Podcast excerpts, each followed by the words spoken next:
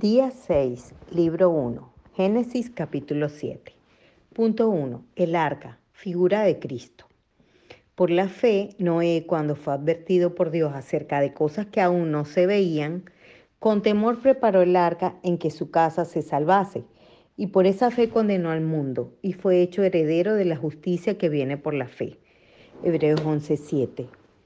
Cuando una vez esperaba la paciencia de Dios en los días de Noé mientras se preparaba el arca, en la cual pocas personas, es decir, ocho, fueron salvadas por agua, el bautismo que corresponde a esto ahora nos salva, no quitando las inmundicias de la carne, sino como la aspiración de una buena conciencia hacia Dios, por la resurrección de Jesucristo.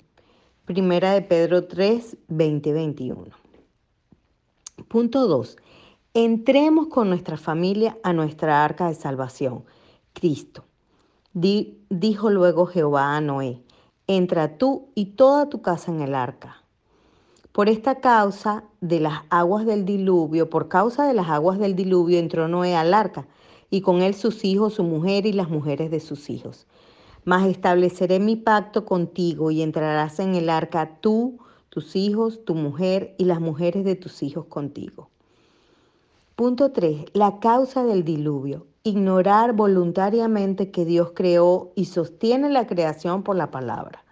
Reflexionemos y temamos. Segunda de Pedro, segunda de Pedro 3, 5 y 6 dice, porque ellos ignoran voluntariamente esto, que por la palabra de Dios fueron creados los cielos en el tiempo antiguo y la tierra que por agua y en agua está sentada por lo cual el mundo de entonces pereció anegado en agua. Génesis 8. Seamos olor grato a Jehová. Como incienso agradable os aceptaré cuando os haya sacado de entre los pueblos y os haya congregado de entre las tierras en que estáis esparcidos, y seré santificado en vosotros a los ojos de las naciones.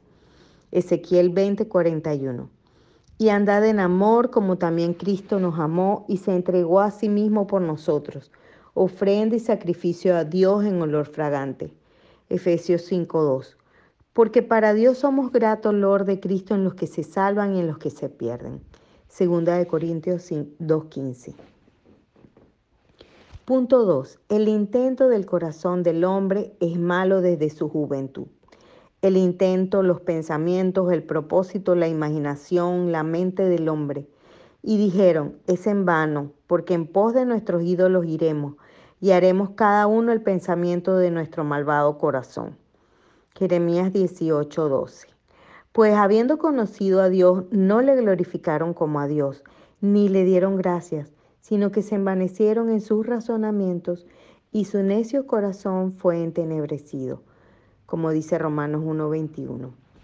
Punto 3. Reservados y sustentados por la palabra.